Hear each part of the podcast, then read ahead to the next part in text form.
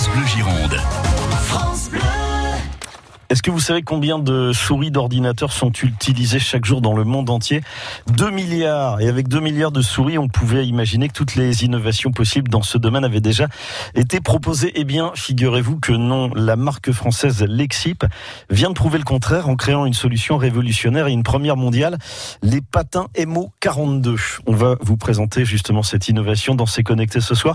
Euh, Lionel Châtaignier, merci d'être avec nous par téléphone. Vous êtes le président fondateur de Lexip on a sorti une souris qui, change complètement les codes de la souris. Donc, avec toutes les innovations qu'on a, a sur cette souris, on, pourra en parler un peu après.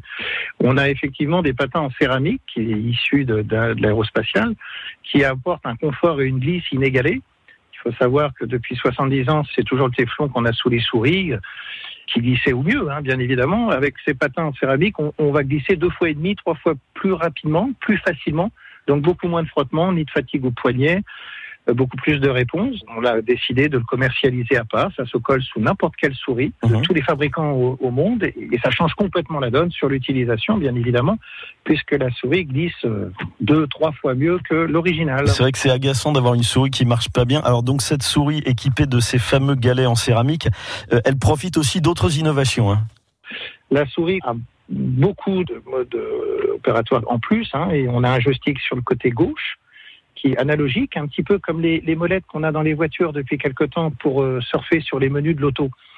Et ben là, c'est la même chose. On a un mini joystick sur le côté gauche qui permet de surfer, qui permet d'ouvrir des menus d'une manière intuitive et rapide, tout ça d'une main, en court-circuitant tous les raccourcis clavier qu'on peut, connaître. Autre innovation sur un de nos modèles des souris, parce qu'on parle pas d'une souris, mais d'une gamme, hein, avec chacun des innovations particulières. La souris est montée sur une sorte de pivot qui permet, en inclinant la main en avant, en arrière, sur les côtés, d'avoir un mouvement en 3D. La souris, on la glisse, comme toutes les souris du monde, et en plus, avec un mouvement de la main, on a une interaction en 3D qui permet alors encore une fois de mapper, d'adjoindre des boutons, des fonctions de, l'ordinateur, toujours avec une main. Le but de l'opération, en fait, était de limiter euh, l'utilisation de la main gauche en augmentant le nombre d'interactions possibles avec euh, avec l'interface, mmh. euh, enfin la souris là pour le coup. Ouais. Mais nous on appelle ça plus un interfaçage d'une machine qui va augmenter de 30-40% l'efficacité sur la souris. Euh, dans la main droite. Quoi. Bien, merci beaucoup pour ces précisions. Lionel Châtaignier de, de Lexip.